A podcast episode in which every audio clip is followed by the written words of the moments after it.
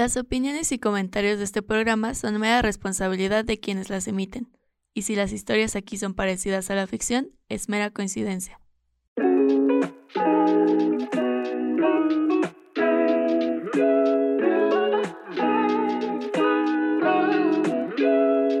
Que la historia de mi vida, nadie, nadie quiere que la vean como es muy extraño. todo a lo mejor se termina en unos pesos y después termina en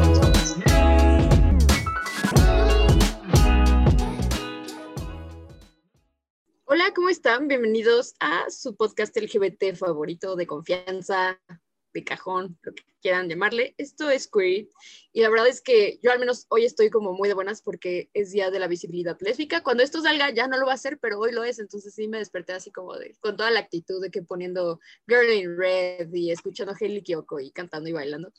Y pues estamos haciendo este programa con una invitada que neta nos emociona mucho tenerla aquí porque ya la necesitábamos. En cuanto vimos que existía su proyecto, fue como, ok, anoten en algún lado que necesita venir a nuestro programa.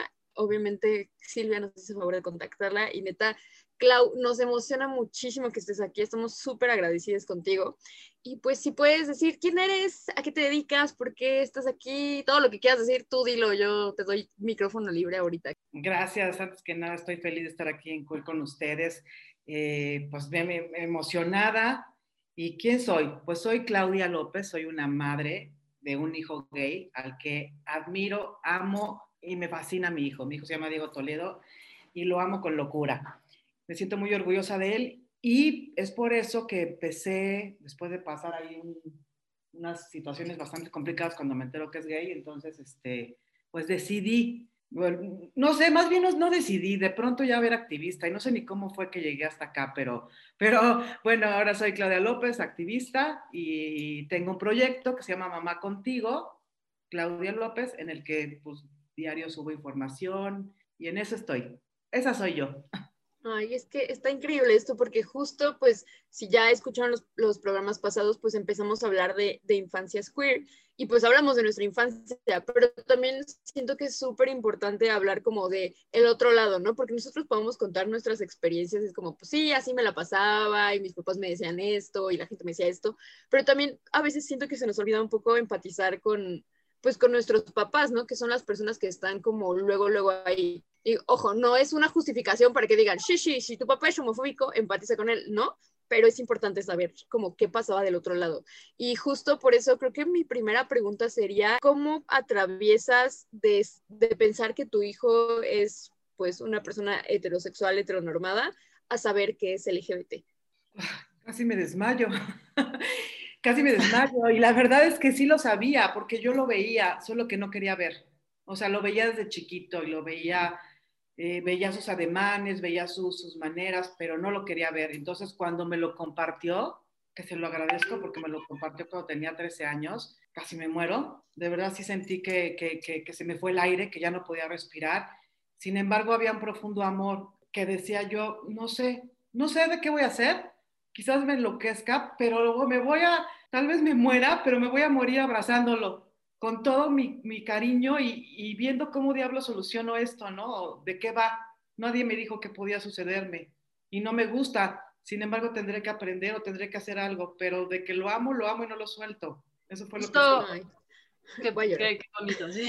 Este, justo ahorita, ahorita que dijiste como yo lo sabía, pero no lo quería ver, como, ¿cómo es esta experiencia? Yo creo que eh, justo cuando hablábamos de, de, en el capítulo de Infancias Queer, un poco fue acordarnos que es probable que ya, o sea, como que se nota, pues, o sea, sí hay una diferencia eh, y el entre estás como en, en, lo sé, pero no quiero como adentrar tanto porque no quiero que sea real, cómo se vive esta parte siendo mamá y pues a lo mejor te preguntas en algún momento, te lo habías preguntado antes y solamente como que dijiste, bueno, no, mejor no, no entro a esa pregunta como tan a fondo.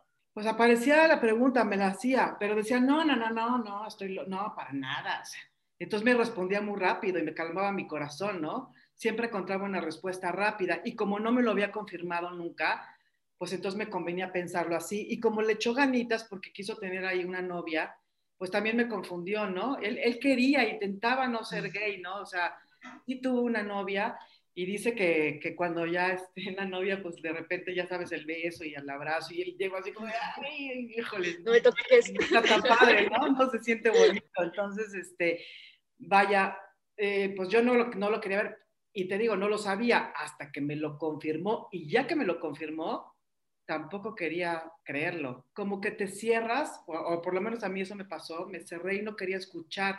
Ya me lo había explicado muy bien y, este, y sin embargo yo decía, no, seguramente esto va a cambiar, ¿no? En mi egoísmo de que yo quería que fuera como yo quería, ¿no?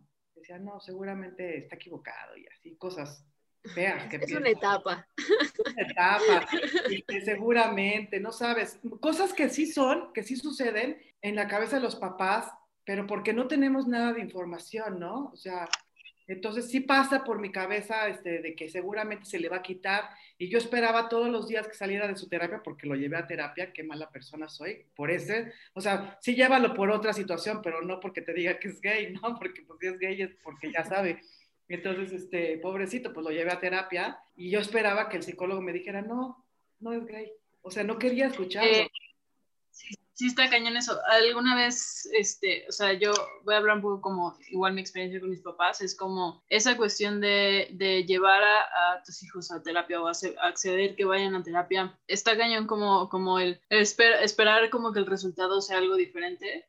Pero como tú, eh, Clau, como que de ahí te agarraste y dijiste como, ok, no va a ser diferente, ¿qué puedo hacer? ¿Cómo fue un, ok, ya estoy aquí, ¿cómo te ayudo? Primero me tiré al drama, pero sola, sin que me viera, ¿no? Porque pues yo no quería lastimarlo, pero sí me tiré al drama, me subí a la azotea y lloraba, lloraba, lloraba, lloraba, lloraba, este, me revolqué de dolor, me, no entendía, me hacía muchas preguntas, tenía muchas dudas, pensaba que yo me había equivocado, que había hecho algo mal y, y analizaba y analizaba y, y pues nada más que me estaba ahogando en un vaso de agua horriblemente, la verdad es que sí, me tiré al agua y no sabía cómo salir de ahí, ¿no? Hasta que dije, bueno, pues esto tiene que tener... Eh, tiene, que ir hacia, hacia un, pues hacia algo bueno. Y entonces tengo que buscar información y tengo que buscar las personas que saben sobre este tema. Y me di a la tarea de buscar, después de que lloré, lloré, lloré, lloré, me di a la tarea de empezar a buscar, ya un poquito así como de, ok, ya me tiró, ahora ya me empiezo a levantar. O sea, es ridículo quedarte, como le decía Diego cuando estaba chiquito, ¿no? Si te caes,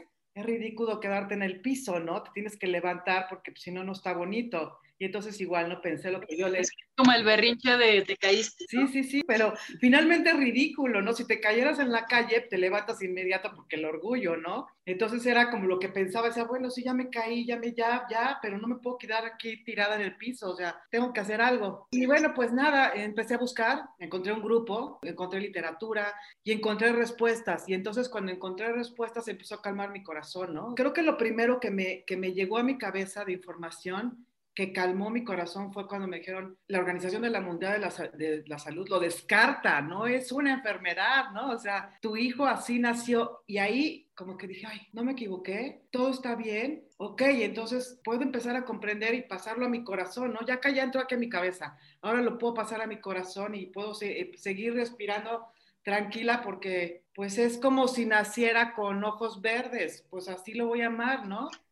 Justo, que creo que es súper importante como el que tú hayas llegado a una información correcta, ¿no? Porque, por ejemplo, mis papás, cuando yo estaba chiquita, que tenía a mi hermana y que en ese momento mi hermana era presentada como un hombre, pues, o sea, buscaron información, a nosotros también nos llevaron al psicólogo, pero había información súper incorrecta, ¿no? Que era como de que es que es gay porque no pasa tanto tiempo con su papá, o es gay porque pues es que nada más está con su hermana y pues tiene que estar con otros niños. Esas eran las cosas que a mí me contó mi mamá que nos decía, ¿no? Y que eventualmente también llegaron a las manos correctas. Yo vivía en Pachuca en ese, en ese tiempo, nos vinimos para acá, nada más veníamos al psicólogo y las personas correctas le dijeron a mi mamá, es que pues su hijo es gay y tal vez sea trans, porque pues en ese momento, que hace 20 años, veintitantos años, pues no se sabía, ¿no? ¿no? No había como tanta información sobre la palabra trans. Y se le dijo como de que, oye, pues si tu hija es así, tú asegúrate de darle una protección, de darle tu apoyo, de darle tu cariño, de que todo está bien, porque allá afuera lo van a chingar y la van a chingar y los van a chingar a todos, ¿no? Que eso era como que básicamente lo que a mi mamá se le dijo. Entonces, se me hace súper importante mencionar que la información que tienen tiene que ser la correcta, porque si a ti te dicen, no, pues es que tu hijo es gay y mándalo a terapia, lo vas a mandar a un ecosig y estás torturándolo básicamente, ¿no? Que es algo que, que es horrible. No, eso sí está tremendo, ¿eh? Eso sí, de verdad no lo hagan por el amor de Dios. Busquen, investiguen bien, este, datos importantes, verdaderos. Váyanse a, los, a, los, a la información buena, ¿no? Y, y, de verdad, es, es, sí, lo que dices es bien importante, Karen. Buscar quien te dé la información correcta. Sí, claro. Y justo como ahorita hablando de esa información, ¿cómo fue tu experiencia con otros papás? O sea, de que si ibas a grupos de apoyo y así, porque siento que en ese momento como que todos estaban súper mal informados, ¿no? Y todos llegaban como cada quien con un prejuicio diferente, que pues es entendible porque pues así se les educó, ¿no? O sea, yo lo veo ahorita con, con mis amigas que tienen hijas, hijos, hijes, y les he preguntado como, oye, es que nunca te has preguntado si tu hija tal vez no es heteronormada, ¿qué pasaría? O sea, esas cosas, ¿no? Pero yo creo que en su generación no se lo preguntaban. Entonces, ¿cómo era la dinámica eh, de los grupos de apoyo? ¿Cómo, cómo funcionaba? Pues en, el grupo de apoyo que yo encontré, para mí fue una maravilla y un respiro. Entonces, fue increíble entrar a un grupo donde había 50 papás y mamás este, algunos que ya llevaban muchísimo tiempo, que ya estaban bien, otros que estaban regular y otros como yo, que me acuerdo perfecto que el día que yo llegué, pues yo pensaba que era la única en el mundo mundial, que solamente yo era la única que tenía un hijo de la comunidad, ¿no? Y cuando llegué y vi que había un mundo de gente y que aparte no era la única que iba ese día de nueva, sino que éramos como tres personas más, pues de entrada me hizo sentir súper acompañada y, y, lo mejor era como que estábamos hablando el mismo idioma, porque ahí yo decía lo que me dolía y entonces la, la de al lado decía, a mí también me dolió mucho, pero ya pasó y ya supe que con esta información y ya supe que esto y que esto y te pasan información y te vas calmando. Entonces trabajar en espejo está bien padre porque ahí pues ya como que te, te identificas con alguien y, y, sobre todo que recibes, la, recibes información que te cura, que te cura rápido, ¿no? Me da la impresión que era, era, como una preocupación tuya, ¿no? De que es que quiero hablar con, con mi hijo sobre lo que está pasando, pero pues si hablas con alguien que te acaba de confesar que es gay y tú estás diciéndole, que estás enfermo, es que por qué, qué hice mal, pues también hacia acá, pues es, es un, ay, pues es que yo como hijo fallé, ¿no? Yo hice algo malo, ya no quiero ser así. Ahorita que estás mencionando eso, ¿sabes qué? Me acuerdo mucho que, que Diego, que estaba chiquito, tenía 13 años, cuando me dijo, estaba súper preparado, sabía todo. Y yo no lo quería escuchar, pero los papás pensamos que los hijos no saben nada, pero para llegar a, a que te lo platiquen es que ya saben un montón. Ya te, ya, o sea, si, si de verdad nos sentáramos a decir, explícame de qué va, ¿no? Me hubiera dado, él me hubiera respuesto muchísimas cosas, pero como los papás a veces somos muy egoístas, pues no nos abrimos y todos nos cerramos así de, ¡ah, qué dolor, mi dolor, mi dolor! ¿no?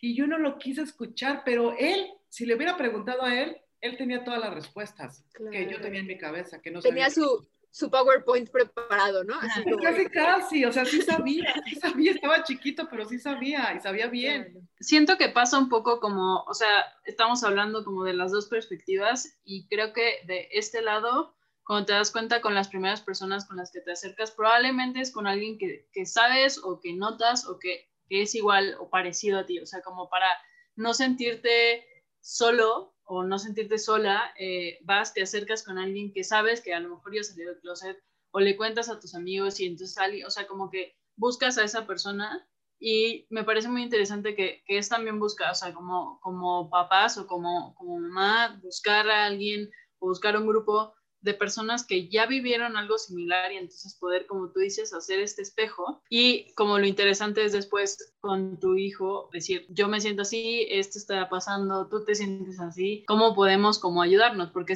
seguramente eso es lo que pasó, a lo mejor no como, como hablado explícitamente, pero, pero ese proceso como de nos estamos ayudando ambos, ¿no? Como es algo que estamos aprendiendo, es algo nuevo y ¿crees que, que de, a partir de eso tu relación también como con Diego fue muy diferente? Sí, definitivo, aunque nuestra relación era buena, porque un chavito que sale a los 13 años del closet sí. es que no le tiene tanto temor a su mamá, ¿no? O sea, yo creo que la relación era buena, por supuesto que se volvió mucho más buena y nos pudimos abrazar con más amor, ¿no?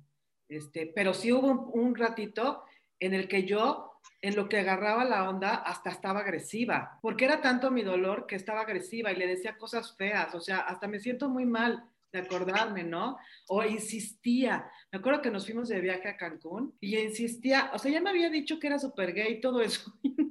y yo seguía en mi necedad Y me acuerdo que en la playa le decía, mira qué, mira qué guapa mujer, ¿no? Pues me, se pasó una como que dijo, ay, ya, bueno, mi mamá que decía, ¿no? Al, ratito y otra vez insistiendo, ¿ya viste esta otra qué guapa? ¿Y ya viste esta otra? Y de repente así todo chiquito me dijo, me tienes harto, me dijo, me tienes harto, yo ya me voy de aquí. Y me dejó en la playa ahí con mis estúpidos comentarios y se fue.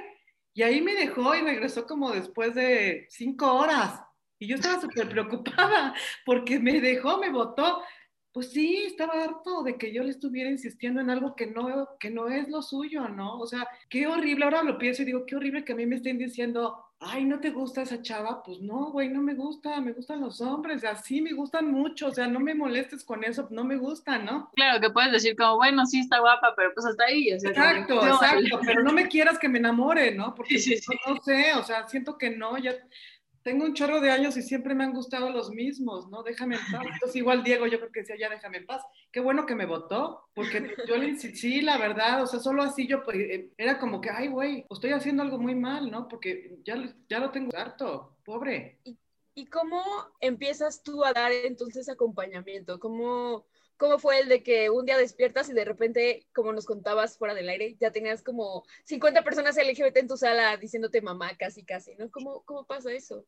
Ah, bueno, lo que pasa es que ahí, que, que, llegué al grupo de familias por la diversidad, que es una maravilla, de verdad, yo sí les digo a los papás, vayan a un lugar o busquen una persona que ya tenga conocimiento, ¿no? Yo lo que quieran, yo les, les apoyo a lo que quieran los papás y les paso toda la información, pero bueno, de ahí Conozco a unos jóvenes que siempre me invitaban como a las fiestas y no sé por qué, porque eran puros gays chavitos que me invitaban y, como yo platicaba con ellos porque en cada joven veía a mi hijo y yo lo quería abrazar y yo no comprendía que estuviera solo en la vida y que sus papás no lo quisieran. No podía con eso, entonces los abrazaba y así.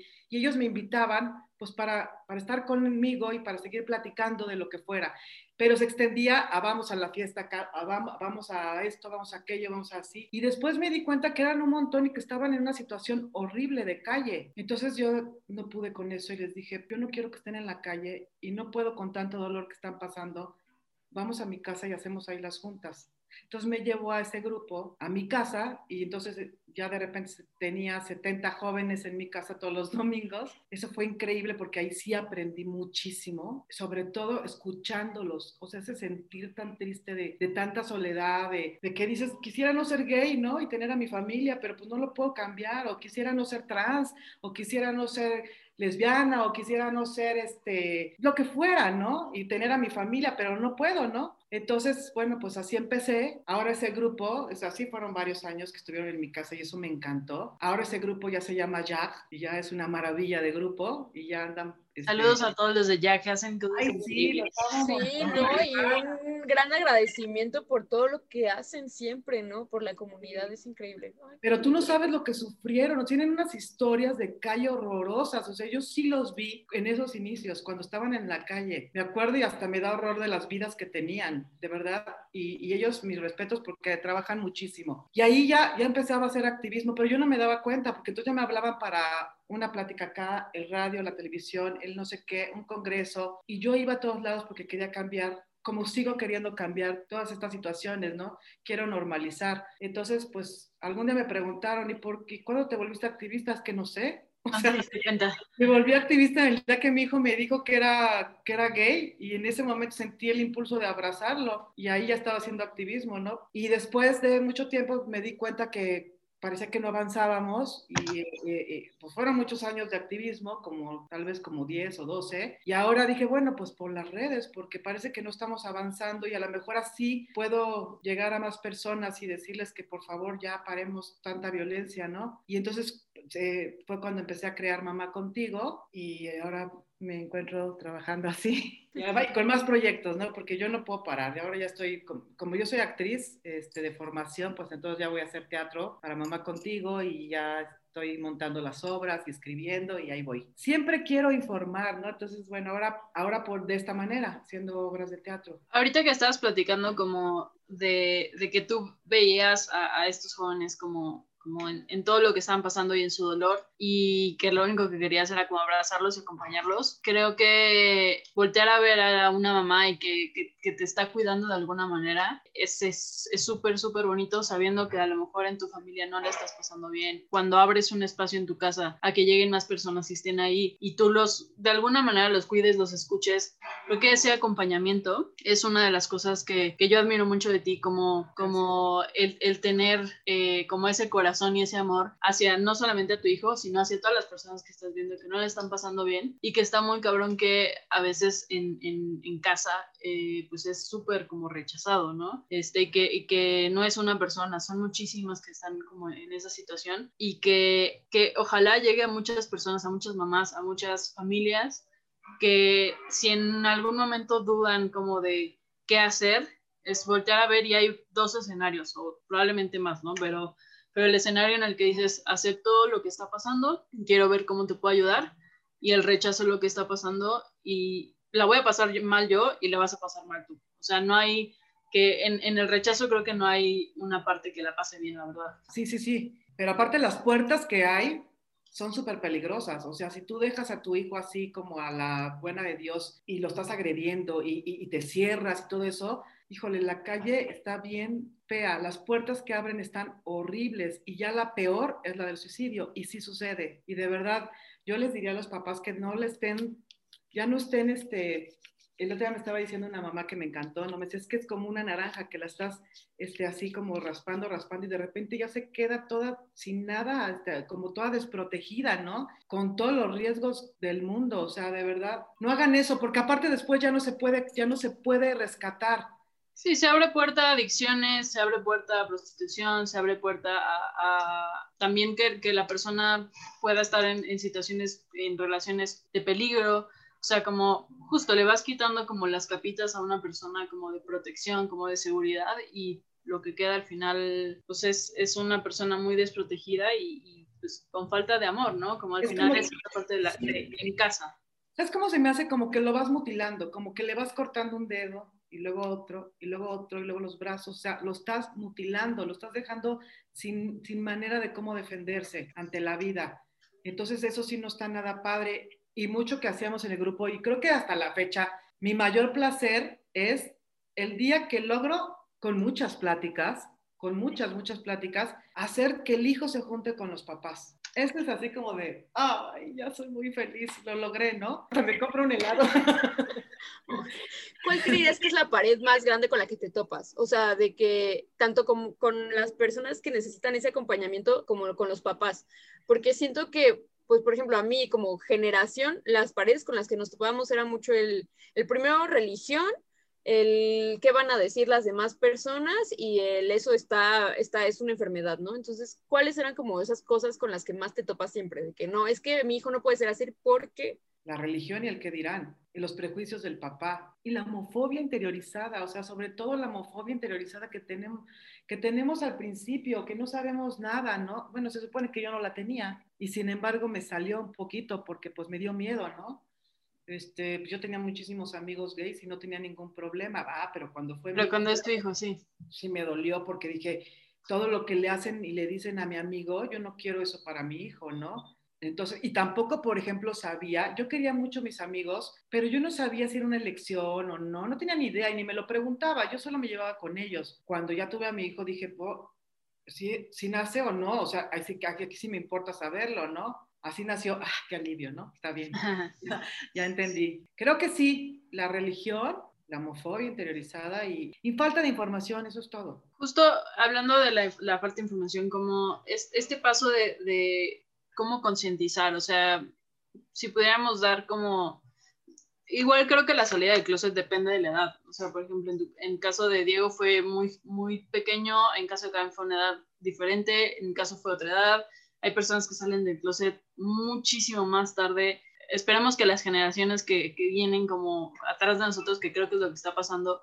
ya ni siquiera como que es, es, tanto problema, ¿no? Pero hay personas que salen de closet a los 50, a los 60, a los, o sea, ¿cómo es esta parte de cómo concientizar a la familia, ¿no? Como el núcleo como cercano, justo para evitar como que haya muchos más problemas de ambos lados. ¿Cómo crees que podría como comenzar a hacer estos cambios, ¿no? Como a que todos nos informemos hacia, dónde va esto. Yo digo que desde, desde, las escuelas, ¿no? Si esto funcionara, y hay escuelas que ya dicen, bueno, pues así, esta familia es así, esta familia es de dos mamás con un hijito, esta familia es así.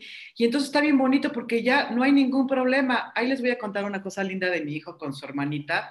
Mi hijo tiene una, una hermana y cuando estaba chiquita, Diego le dijo, este, oye, te voy a contar algo. Pero su hermanita tenía creo que cinco, ¿eh? Y entonces Diego le dijo, fíjate que a mí me gustan los niños. Y ella volteó y le dijo, chócalas a mí también.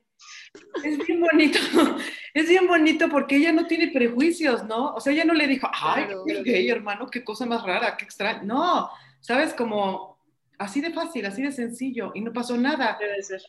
¿No? Y tampoco la contagió, eh, papás, tampoco la contagió nunca en su vida, porque luego dicen eso, ¿no? Hay cosas, pensamientos bien extraños, pero bueno, este, eso es bonito. Entonces, imagínate si empezaran desde chiquitos, pues los niños no tienen problema y lo ven normal, o sea, eso sería muy bueno. Y la otra es, pues, que los que van a salir del closet se informen muy bien para que puedan informar mejor al papá y sobre todo para que estén súper empoderados y a cualquier, a cualquier cosa, comentario del papá le puedan responder así, fuerte. Bien. como no, no, no es tu culpa, no es tu culpa, no es culpa de nadie, así soy y ya, o sea, no hay, no hay culpas por acá. Creo que en cuanto encontramos eh, lo que estabas haciendo, Clau, estuvo muy bonito y muy eh, de de sentirnos como, pues admiramos mucho que estés haciendo todo el trabajo que estás haciendo. Cuéntanos un poquito más de, ah, después de, que ya empiezas a ser mamá contigo, ¿qué has visto, qué has sentido, eh, hacia dónde quieres como encaminarlos? Pues va increíble. Bueno, antes que nada la ignorancia duele mucho y es por eso que hice mamá contigo para poder, este, que nadie la pase como yo y poderles informar a diario algo, las preguntas que yo tenía ahí van las respuestas, ¿no? Entonces constantemente estoy tratando de nutrir a mamá contigo para que encuentren respuesta a quien sea cualquier persona de la comunidad LGBT. Yo soy LGBTTI, ese, ya está en mi corazón. Y bueno, pues ahora lo que nunca me imaginé, yo hace tiempo dejé mi carrera por situaciones, por circunstancias, y la dejé con mucho dolor. Y entonces ahora dije, bueno, ¿por qué no juntar mi pasión, que tanto me, de verdad amo a mi carrera y la dejé hace muchos años? ¿Por qué no juntarlo con mamá contigo? Entonces ahora pues eso viene y pronto pues Ahora voy a, voy a, informar igual, pero actuando con obras de teatro. Y estoy muy emocionada. Mi abuela era actriz, entonces me acuerdo que desde chiquita amaba y yo decía, quiero ser como mi abuelita, me gusta mucho, ¿no? Y me pasaba todo el tiempo en el teatro. Fíjate, la vida siempre te, te regresa las cosas. Entonces, algo que tuve que, que reprimir por, por, por cosas, por, por, porque a veces sí la vida es difícil, este, pues ahora lo voy a poder hacer y con algo que de verdad me apasiona, que es la comunidad, ¿no? O sea, esas dos cosas son muy importantes en mi vida. Pues un lado es mi hijo y el otro es mi, mi vida, la que me gusta. Entonces, si las junto, mi vida con muchos hijos, pues ya soy muy feliz.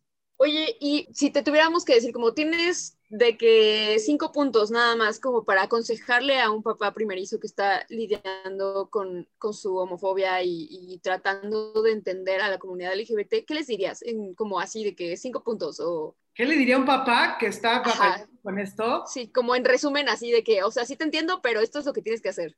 ¿Cuáles serían tus consejos? No estás solo, te acompaño, te explico, te informo y, y sobre todo en lo que aprendes no dejes de abrazar a tu hijo. No te confundas, no te ciegues. Abrázalo, abrázalo, abrázalo en lo que entiendes. Yo te explico. Eso le diría. Voy a hacer llorar, claro. Sí, y yo, aquí llegamos a la parte en la que lloramos como siempre. Creo que el amor como de tus papás, o sea, el amor de, de, tus papás cuando estás pasando un proceso que es complicado también para ti, o sea, también obviamente para los papás es complicado, pero para ambos lados creo que es el no sentirse solos, o sea, como no, no está chido sentirse solo mientras estás pasando por un proceso así. Sí necesitas información, o sea, y hay muchos lugares, pero busca el seguro. O sea, a los chavos les diría, de verdad, váyanse allá, escuchen, ¿no? Yo, y yo también en lo que les puedo ayudar. Y a los papás les diría lo mismo, busca una red de apoyo buena como Familias por la Diversidad, incluso conmigo, yo encantada de, darte lo que necesites, cualquier herramienta te la doy. Que me parece maravilloso, o sea, yo lo veo y neta cuando vi tu proyecto, como que, o sea, me emocioné mucho, pero creo que es algo que me pasa mucho ahorita que ya hay más información. Sí me emociono mucho, pero al mismo tiempo me da un buen de tristeza por yo haber visto a mi mamá, ¿no? Haber visto a mi mamá lidiando todo el tiempo con que también estuvo mucho tiempo enojada y mucho tiempo como que reprimía su enojo también, pues porque no quería hacernos daño y no quería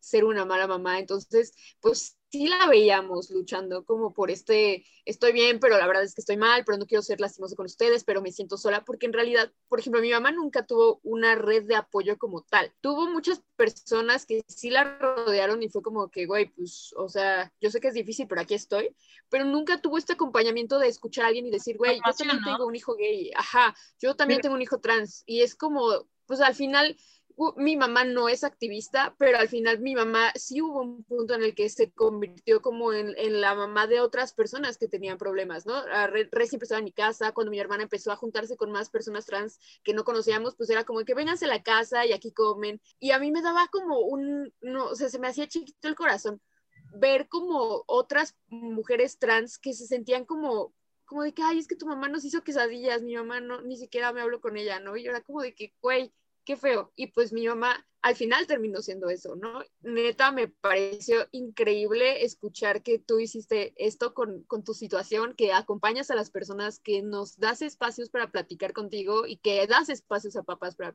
para platicar contigo. Por ahí nos enteramos que una amiga estuvo eh, varias veces en tu casa. Alguna vez yo platicando como de todo esto, o sea, como nos enteramos con una amiga que también te conoce y también, no sé, como conoce cómo, cómo es todo y, creo que lo que dice Karen, ¿no? Como a lo mejor cada quien tiene, hay miles de historias y cada quien tiene su historia. Eh, para algunos es un poco más acogedor que para otros, para algunos la verdad es que no, no la pasamos tan bien. Pero yo, yo reconozco que el que haya mamás que abracen a sus hijos y a los de a los que caigan, está increíble porque justo, o sea, hay veces que dices como, híjole, pues, pues yo qué, o sea, como yo no, ya no tengo nada acá, es, ¿a quién acudo? ¿A quién, con quién platico? Ni siquiera como algo así de pláticas profundas, ¿no? Como hasta el, así de, como dice Karen, como me hizo quesadillas, como, wow, o sea, como está, aunque sea eso, ¿no? Como sentirte acompañado de alguna manera.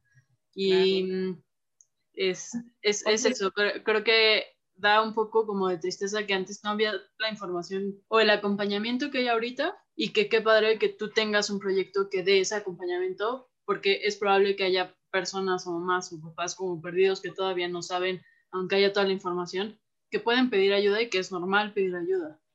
Por supuesto, y, y sí, viene, este, este proyecto viene desde el dolor, a querer que no le pase a nadie más, ¿no? Hablar con tu par, con quien necesites, ¿no? Con, quien vive lo mismo que tú, eso es bien importante, porque ahí como que entre los dos van creciendo. Y si alguien fue a mi casa que ustedes conozcan, díganle que le abrazo con todo mi cariño, porque fueron los que mejor me enseñaron, este, los jóvenes me enseñaron un montón, y si, y si veo, algo, o sea, cuando veo a alguien de que estaba en mi casa, me emociono mucho porque, ay, porque sí, porque fueron muchas tardes, me emociono y, ay, qué bonito y este, pues que busquen a su par, ¿no? De lo que sea, o sea, hablaste de, de, de, de una pérdida, ¿no? Que si hablas con, con, si tu mami habla con una persona que tuvo una pérdida tan fuerte que es un hijo, pues entonces te va reconfortando. Eso de nadar contra corriente solito está bien feo, porque es mucho más largo el dolor. Entonces, hablar con alguien que sabe, este, pues es, es, es, increíble. Yo al principio le dije a mi mamá, llegué llorando, le dije, ah, es que mi hijo es gay, horrible, ¿no? Y mi mamá, hermosa, me acuerdo que me dijo, ¿y a mí qué me, a mí qué? O sea, lo yo nieto antes de que me dijeras y después lo hago igual. O sea, no ha cambiado. ¿Por qué lloras tanto, no?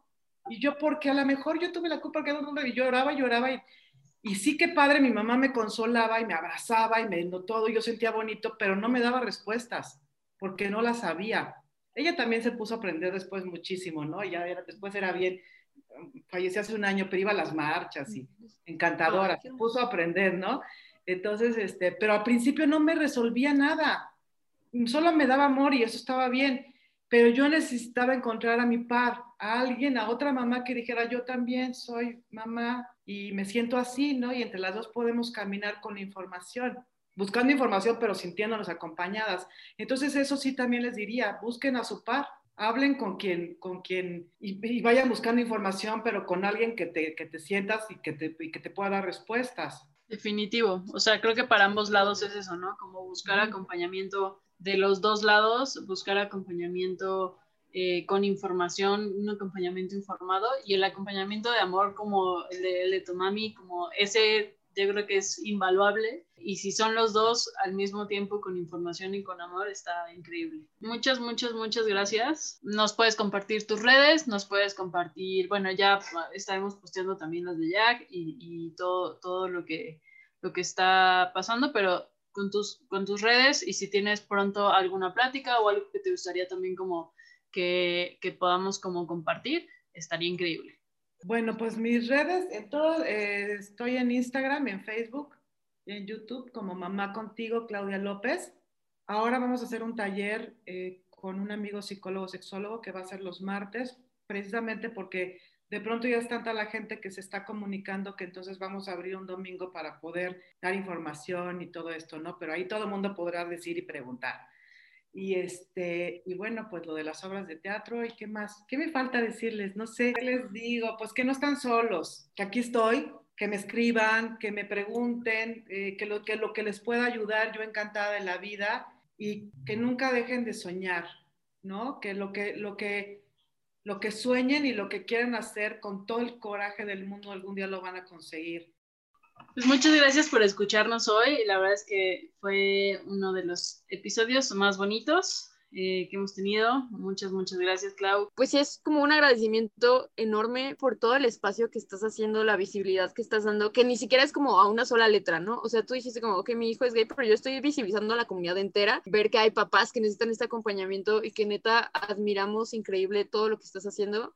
Pues muchas gracias por haber querido estar en este programa.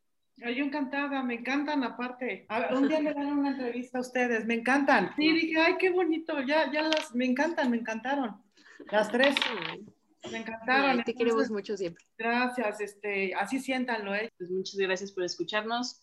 Síganos, compártanos y... Y muchas gracias, Clau, por estar aquí. Sigan las redes de Clau, por favor, sigan Mamá Contigo, todos lo que necesiten y quienes necesiten compartirlo, compártanlo porque siempre va a haber alguien que sea gay por ahí, que va a ser LGBT. Entonces, pues entre más red de apoyo hagamos, más incluido hasta esto, ¿no? Vamos a recordar nuestras redes. ¿En los tres estamos igual?